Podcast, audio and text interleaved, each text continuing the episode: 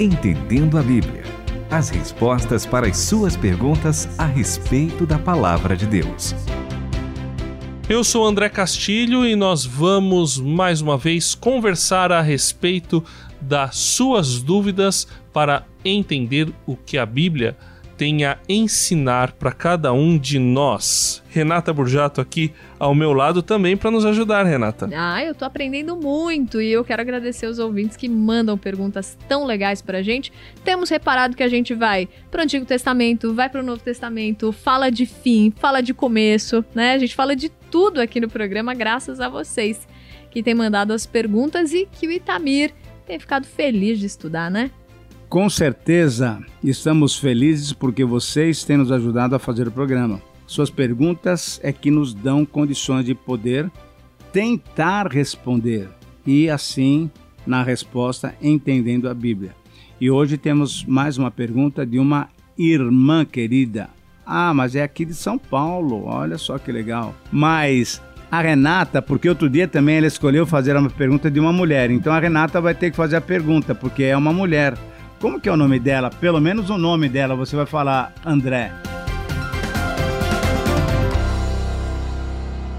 O nome da ouvinte é Elma, aqui da cidade de São Paulo. Renata. Oh, e como você já falou que ela tá em São Paulo, se ela não gostar da resposta, ela vem aqui na rádio Ai, para ai, tirar ai, satisfação com a gente. Não viu? dá o endereço, então.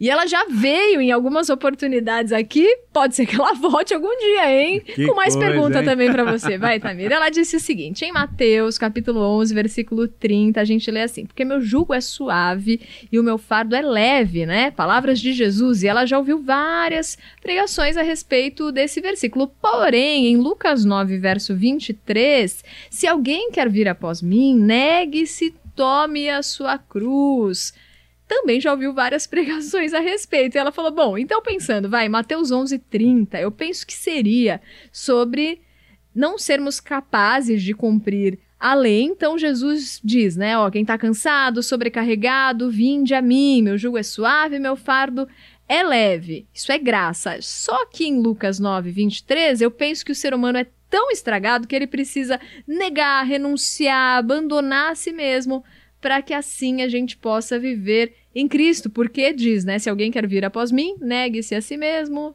e carregue a sua cruz. E aí, também como conciliar essas duas situações? Ela entendeu certo? Ela quer saber. Me ajudem. Será que eu entendi corretamente ou será que eu tô errada? O jugo é suave ou é uma cruz? Ah, muito bom. Agora, a própria pergunta da Elma estava um pouco confusa. e agora, graças a Deus, o André interpretou corretamente e facilitou para nós. Por isso, entender a Bíblia significa entender a pergunta do ouvinte também. Muito bem. Então, parece que é uma palavra contraditória do Senhor Jesus, né? Ah, venham para mim, vocês estão cansados, etc e tal e tal. E aí depois, se você quiser vir após mim mesmo, você tem que negar a sua cruz. Você tem que negar a si mesmo. E carregar tomar a a, sua cruz, cruz, isso. tomar a sua cruz. Então, o que, que nós temos que entender é o seguinte: de fato, o Senhor Jesus está falando e falou as duas frases, mas em contextos diferentes. É isso que nós precisamos entender. E para cada contexto, a palavra dele é a palavra correta, a palavra certíssima. Primeiro, nós estamos vivendo num mundo com aflições. João 16, 33. No mundo tereis aflições, mas tem de bom ânimo. Por quê? Porque ele venceu o mundo. Então eu posso chegar ao Senhor Jesus, depositar as minhas amarguras, minhas aflições, meus traumas, posso ah, depositar aos pés do Senhor Jesus minhas dificuldades. Por quê? Porque ele tem um fardo suave de carregar. A graça dele é uma graça maravilhosa maravilhosa graça, superabundante graça, que nos dá então condições de depositarmos aquelas coisas que para nós parecem impossível. O Senhor toma conta disso. E isso é maravilhoso, é uma palavra muito legal para quem? Para quem já tem ele como seu Senhor e Salvador. Isso é o texto de Mateus 11, 28, 29 e 30, sem dúvida nenhuma.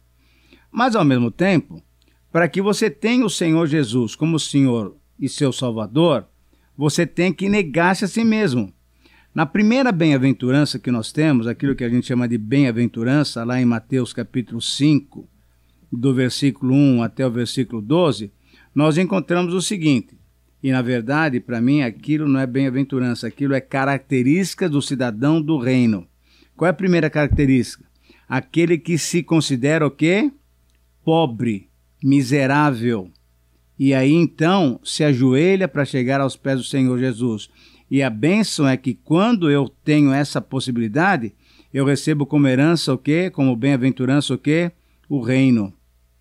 Bem-aventurado os humildes, os pobres de espírito, porque herdarão o reino. Agora, o que, que é esse me considerar miserável, pobre, cego e nu, conforme Jesus disse para uma das igrejas de Apocalipse? É negar-me a mim mesmo. E a nossa cruz é exatamente essa: é eu deixar que o Itamir seja morto todos os dias. É o André deixar que o André seja morto todos os dias. E a Renata também. E você, Elma, também. E sabe quem vai matar a gente?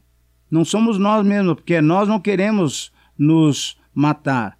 É pelo Espírito de Deus. Eu queria que o André lesse para nós Romanos 8,13 e também a Renata nessa passagem Romanos 8,13.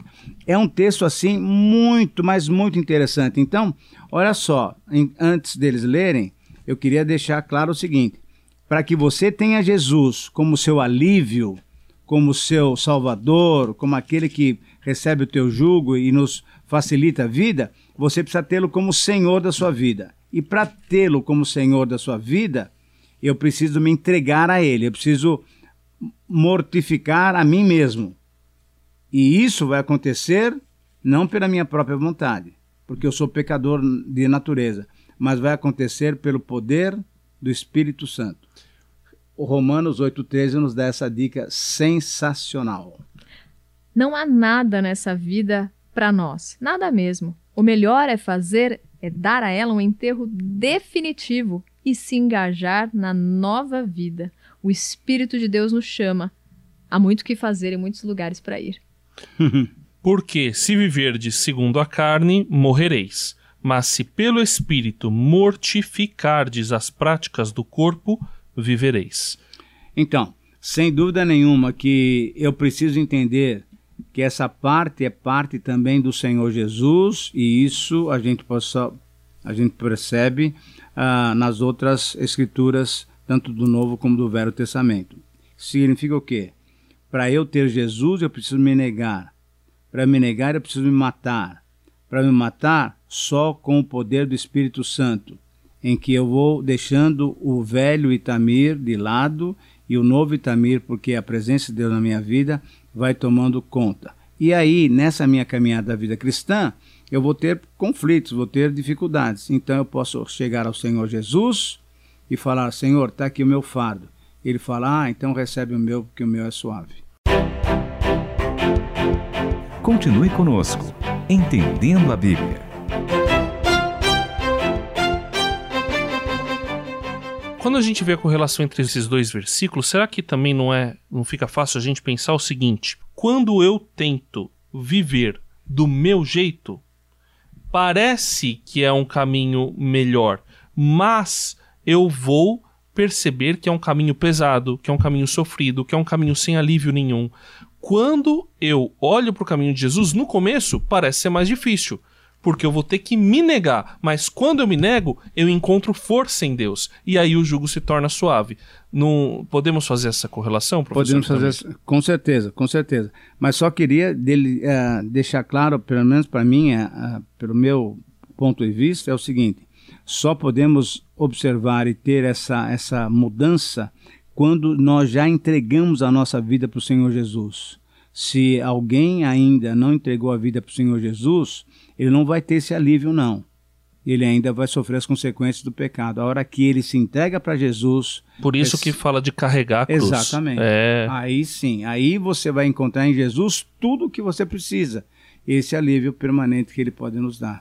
Bom, então, pensando em tudo isso que vocês falaram muito bem, vamos ler mais um texto para fechar esse programa? Olha, a Renata vem assim 7. com, com Com aqueles alívios. tal, que coisa. Eu quero ver o que, Ó, que ela vai falar aqui. Paulo tá dizendo, não, quem fala é ele, ó. Isso acontece tanto que já é previsível. No momento em que eu decido fazer o bem, o pecado está lá para me derrubar. É pura verdade que eu me alegro nos mandamentos de Deus, mas é óbvio que nem tudo em mim é festa. Partes de mim se rebelam em segredo e quando menos espero, elas assumem o controle. Já tentei de tudo, mas nada resolve, já não aguento mais. Não há ninguém que possa me ajudar?